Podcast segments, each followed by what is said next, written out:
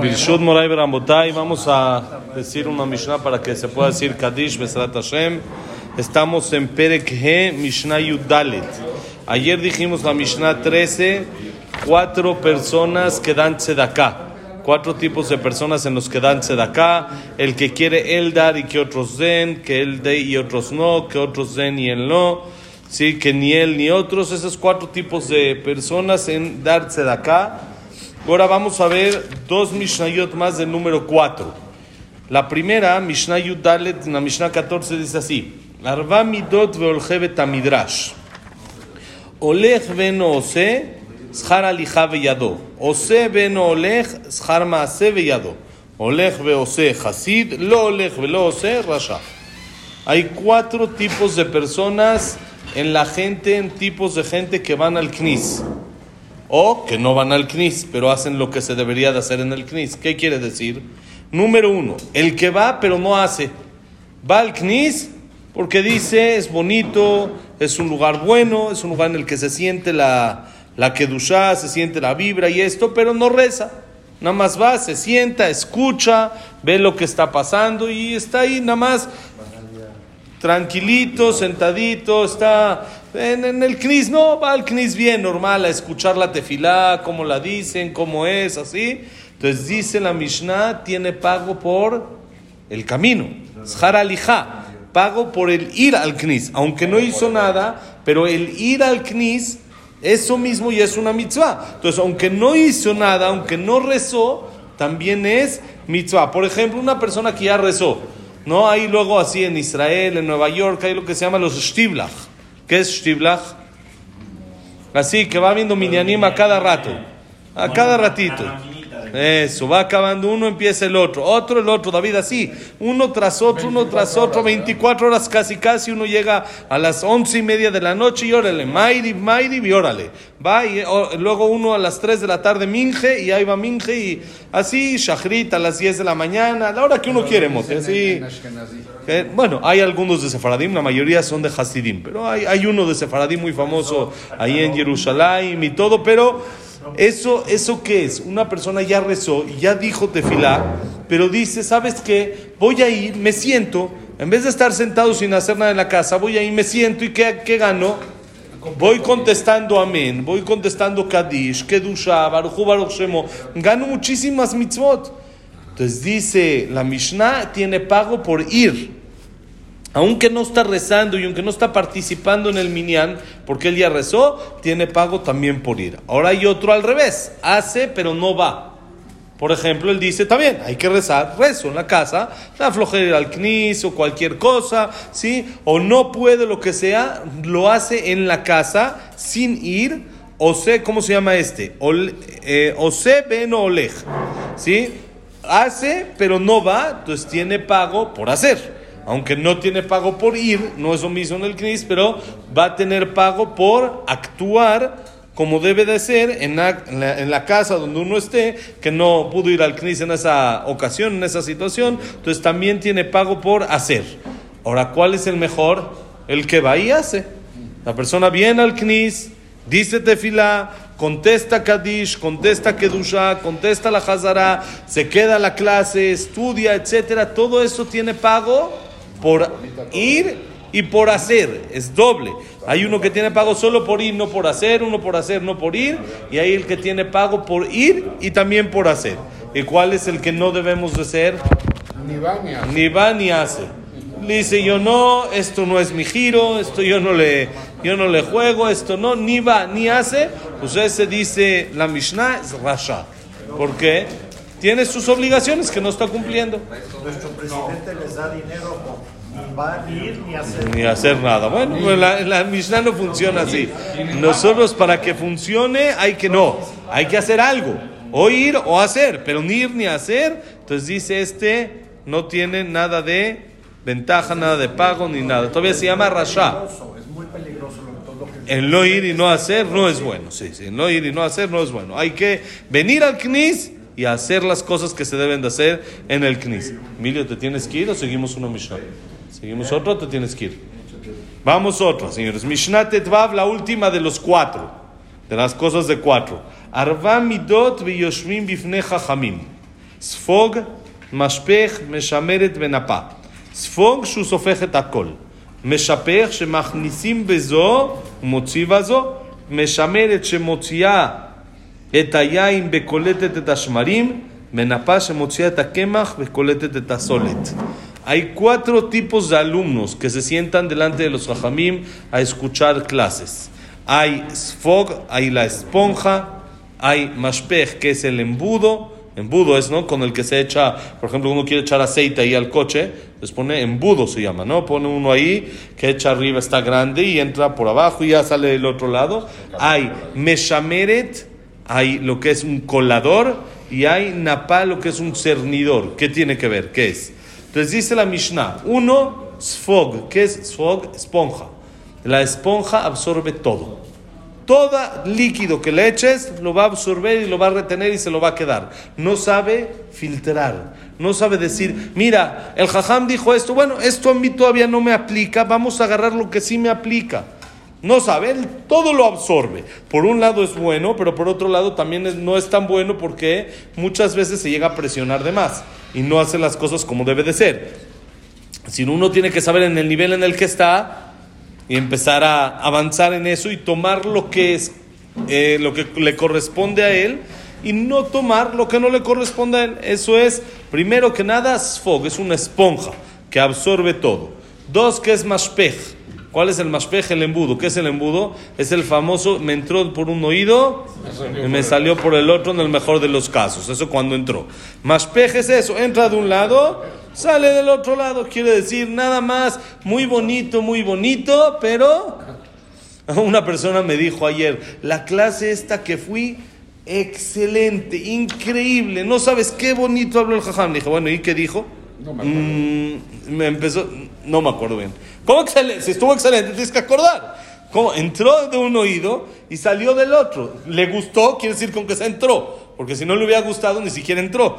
Con que sea, entró y le salió del otro oído. Sirve de algo, de algo, algo se pega, ¿no? Cuando es, por ejemplo, un aceite que se le echa al coche, aunque tiene un, eh, un hoyito por abajo, tiene así una, así una fuga por abajo, algo se quedó, algo se queda, se ensució un poquito de aceite, de algo sirve, pero por supuesto que no es lo mejor y no es lo correcto. Lo correcto es sí retener la información que uno le dan. Tres es meshameret. Meshameret es lo peor que existe. ¿Qué es meshameret? Meshameret es un colador. ¿Qué hace el colador? Saca el vino y se queda con la basura, se queda con el bagazo. La bagaza se queda. Bagazo. Bagazo, ¿sí? Saca el vino, quiere decir, el vino es lo importante.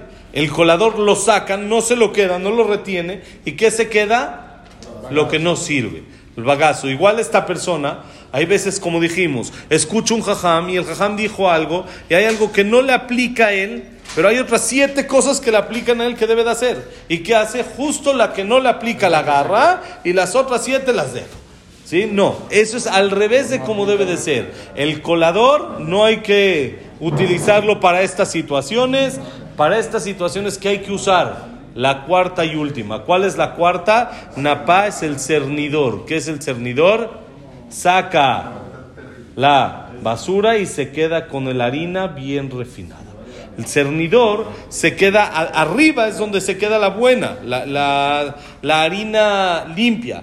Y abajo es donde cae la harina que no sirve. Es lo que una persona debe de hacer. Agarrar el solet, agarrar la harina refinada, la harina que está bien, bien limpiecita y sacar la que no está tan limpia. Saber filtrar, saber qué sí debo de usar y qué no debo de usar, saber qué me aplica y qué no me aplica. Y esa es la mejor manera de cómo podemos aprender y aplicar en realidad todo lo que aprendemos. Vamos a decir Kadish, ahorita seguimos una Mishnah más. Baruch. Amén. Ok, vamos a la siguiente Mishnah, Mishnah Tetvav. Miren qué bonito. Esta Mishnah increíble, importante, para que uno sepa, Luis, lo que es amor, qué es amor para nosotros en la Torah. Dice Mishnah Tet Zain, la Mishnah 16 dice así: Kola avashi tluya vadavar, batel davar, betela ava. Veshena tluya vadavar, ena betela leolam. Eze yavashi tluya vadavar, zuavat amnon betamar. Veshena tluya vadavar, zuavat David ve Yonatan. Miren qué bonita Mishnah. Todo amor que depende de algo, eso no se llama amor. Porque en el momento que ese algo ya no haya, ya no esté, se va a anular el amor. Por ejemplo, si el amor depende del físico, por decir, un ejemplo, uno ama, entre comillas, parece que ama a una mujer, o una mujer parece que ama a un hombre por su físico, entonces va a crecer y ese físico va a empezar a cambiar. Y no va a ser el mismo de a los 18, de a los 20, de a los 25, a los 50, 60, 70. No lo mismo los tres mosqueteros que 20 años después. De 20 años después. Entonces, cuando empieza a cambiar, si todo el amor dependía de algo, no es un amor verdadero, porque en el momento que ese algo se cancele, se cancela también el amor, ya no hay amor. Lo mismo pasa, por ejemplo, si depende de dinero. Esto Barminan, Barminan pasa mucho y es uno de los temas fuertes hoy en día, problemas que tenemos en la comunidad de divorcio, es que platicamos ayer Luis, es por esto. Mucha gente cuando se casa, se casa por algún interés. Se casa porque esta persona, por decir, tiene dinero. Entonces, ¿qué va a pasar? La vida da vueltas, no siempre es igual. Y hay veces que uno que tiene dinero, pues pierde y deja de tener. En ese momento, si todo el amor y todo lo que se formó una pareja es por el dinero, en el momento que ya no hay dinero, se cancela ese amor y entonces empieza el problema. El amor, Entonces, el amor entra por la puerta y sale por la ventana. como decía Exactamente, eso es si no es un amor por la bolsa, si no es un amor verdadero entra por la puerta, el amor sale por la ventana, exactamente. Entonces, si el amor no es verdadero, se va a acabar. Va a haber algo que, como depende de algo, cuando ese algo se acabe, se acaba automáticamente el amor. Ya no va a tener avance, ya no va a tener continuidad. Se va a frenar. ¿Por qué? Porque eso que está dependiendo para que haya amor no es eterno. Pero cuando el amor es verdadero, ¿qué quiere decir verdadero? Que no depende de nada, sino yo amo a la persona por lo que es, por cómo es, por la unión que tengo con él. Entonces, pase lo que pase, nunca se va a anular ese amor. ¿Por qué? Porque no depende de nada. Yo amo a esa persona, yo amo a, esa, a, ese amigo que estoy con él, a esa esposa que tengo, a quien sea. Yo amo a esa persona y ese amor es, como le llaman, incondicional. ¿Qué quiere decir? Que no depende de una condición, no depende de algo que pase. Entonces, por lo tanto, ese amor perdura, es para siempre. Porque no está dependiendo o agarrado de algo que se puede cortar. Si hay algo que está agarrado de un hilo, cuando yo corto el hilo, se cae. Si no está cortado de un hilo, no está, perdón, no está pegado de un hilo, sino está pegado automático, entonces no se corta, no, no se quita. Entonces dice la Mishnah, eso es la diferencia entre un amor verdadero y un amor falso. El verdadero es el que no depende de nada, sino simplemente te amo por lo que eres. El falso es te amo por alguna situación, por algún Por interés o por cualquier cosa. Como dicen Jajamim, en realidad no ama al otro, se ama a sí mismo. ¿Cómo se dice en hebreo? Me gusta, de, de sabe rico, me gusta el pescado. Ani oev dag. Dicen Jajamim, si tú amas al pescado, entonces ¿por qué te lo comes? Entonces no amas al pescado, te amas a ti y como te gusta el pescado, te lo comes. Entonces no amas al pescado, no te gusta el pescado. No te, el pescado, Hazi, tú te lo comiste. ¿Sí? A, te gusta a ti mismo. No, está bien, no, no tiene nada de malo. Al revés, el que no lo hace está mal, porque para eso Hashem lo hizo. Para eso Hashem lo hizo. La persona que por, por mentalidad es vegetariano, por mentalidad, porque dice Hazita la vaca no come carne, está mal según la Torah.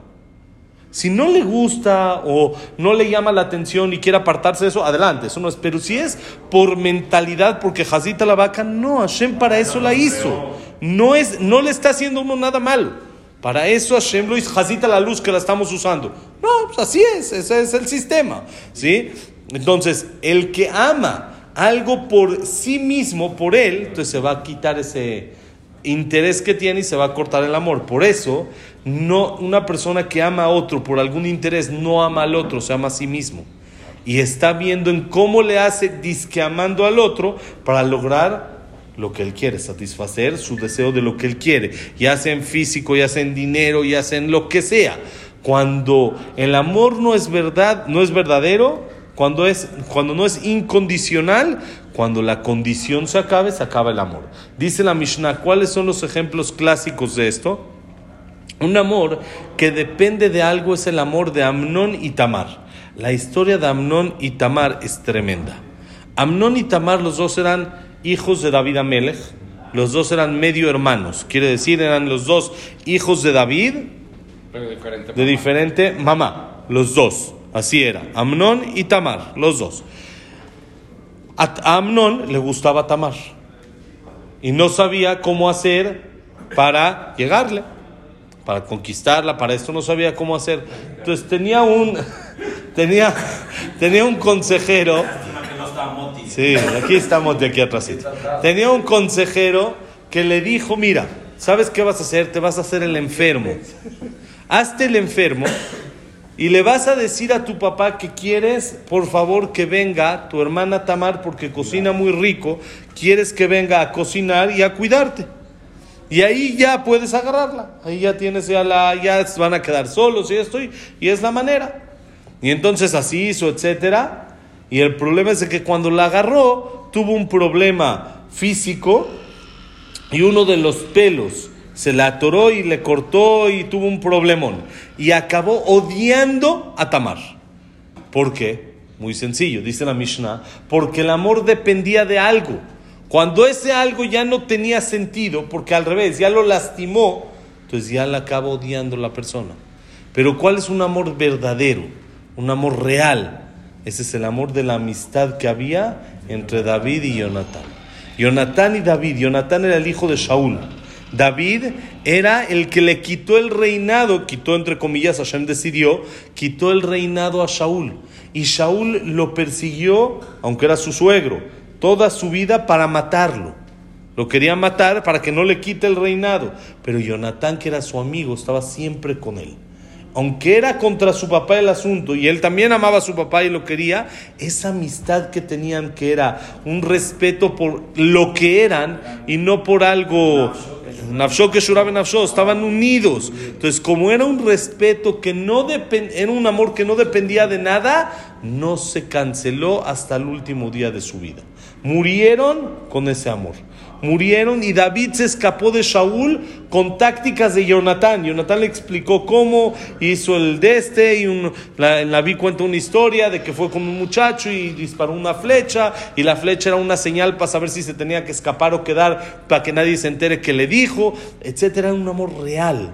Entonces, aunque se anuló todo lo, la conveniencia entre comillas que tenían, porque ahorita están ahora como contrincantes con su papá, de todos modos el amor sigue real porque no depende de nada. Eso es lo que tenemos que aprender en el tema del amor con la Torah. Para la Torah el amor es algo que es incondicional. La persona se tiene que revisar. Si ya es condicional, si es por algún interés personal, entonces que sepa que no va a durar mucho y que no es amor. No quiere a la otra persona, no quiere al pescado. Se quiere comer al pescado porque se quiere a él. Se puede condicionar es el más. ¿no? Sí, eso es condicionar a Hashem para el pago. No Pero no es un amor.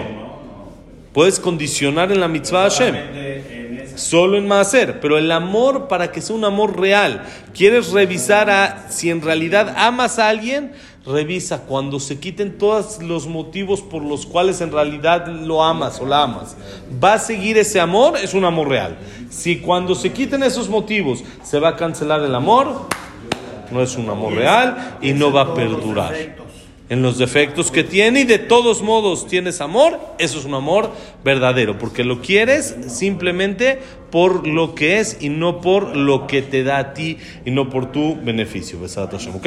Mañana Besat Hashem seguimos, ya acabamos los temas de 10, de 7, de 4 y mañana Besat Hashem continuamos con cosas de de discusiones, pleitos, después de que hoy estudiamos el tema del amor. Besat Hashem, ¿ok? Bonito día. Besat Hashem, que la clase ha sido Leilun Ishmat, Abraham Nadel, Sarabat Miriam, Esther Bat Miriam, Celia Bat Margarita, Víctor Jaime Ecler, León Simon Isaac Rosa Gilson, Danet Bat Atif, Ecler Bat Ben Janet, Yosef Ben Dora, Yosef Ben Janet, Frida Bat Miriam. Linda Rachel Bat Rosa, Silvia Sembul Bat Adela Simcha, Jacobo Ben Gemile, Eduardo Ben Bay, Eliao Ben Bay, Yitzhak Amram Ben Susana, Luna Bat Zara, Samuel Ben Amelia, Jack Ben Celja, Cecilia Bat Zalja, eh, ahí me falta uno más, eh, David Esra Ben Marí, mm, creo que ya, bueno, eh, sí, eh, Daniela, Daniela Sarabat Sofi y creo que ya. Sabemos el. Su segundo nombre. No, tengo idea. Es Meir Ben, Ben Mazal, pero no Meir sé Ben Mazal. segundo nombre. Y Ben Mazal. Y este. Eh, faltó. Ah, Estel Bat Milimalka. Eh, ¿Leilun Ishmat dijimos? Y ahora refuah Shelema, Moshe Rosa, Nora Toriana, Ben Dimna Tablet, Abraham Ben India, Rachel, Yosef Ben Mazal, Sofi Bat Frida, Sofía Bat Jessica, Evelyn Bat Débora, Débora Bat Yafa. Ya, Baruch Hashem. Eh, refuah Shelema, Margarita, no, Bella Bat, Margarita Margot. Bella Bat Margarita Margot, este, Jack Ben Eva, Yosef Pepe Ben Margarita Simcha, Yosef Ben Sharon, Berajay Tzlaja para todo Misrael Sat Hashem, Silvia Bat Bella. Y todo lo bueno, Hashem. Bonito día, señores.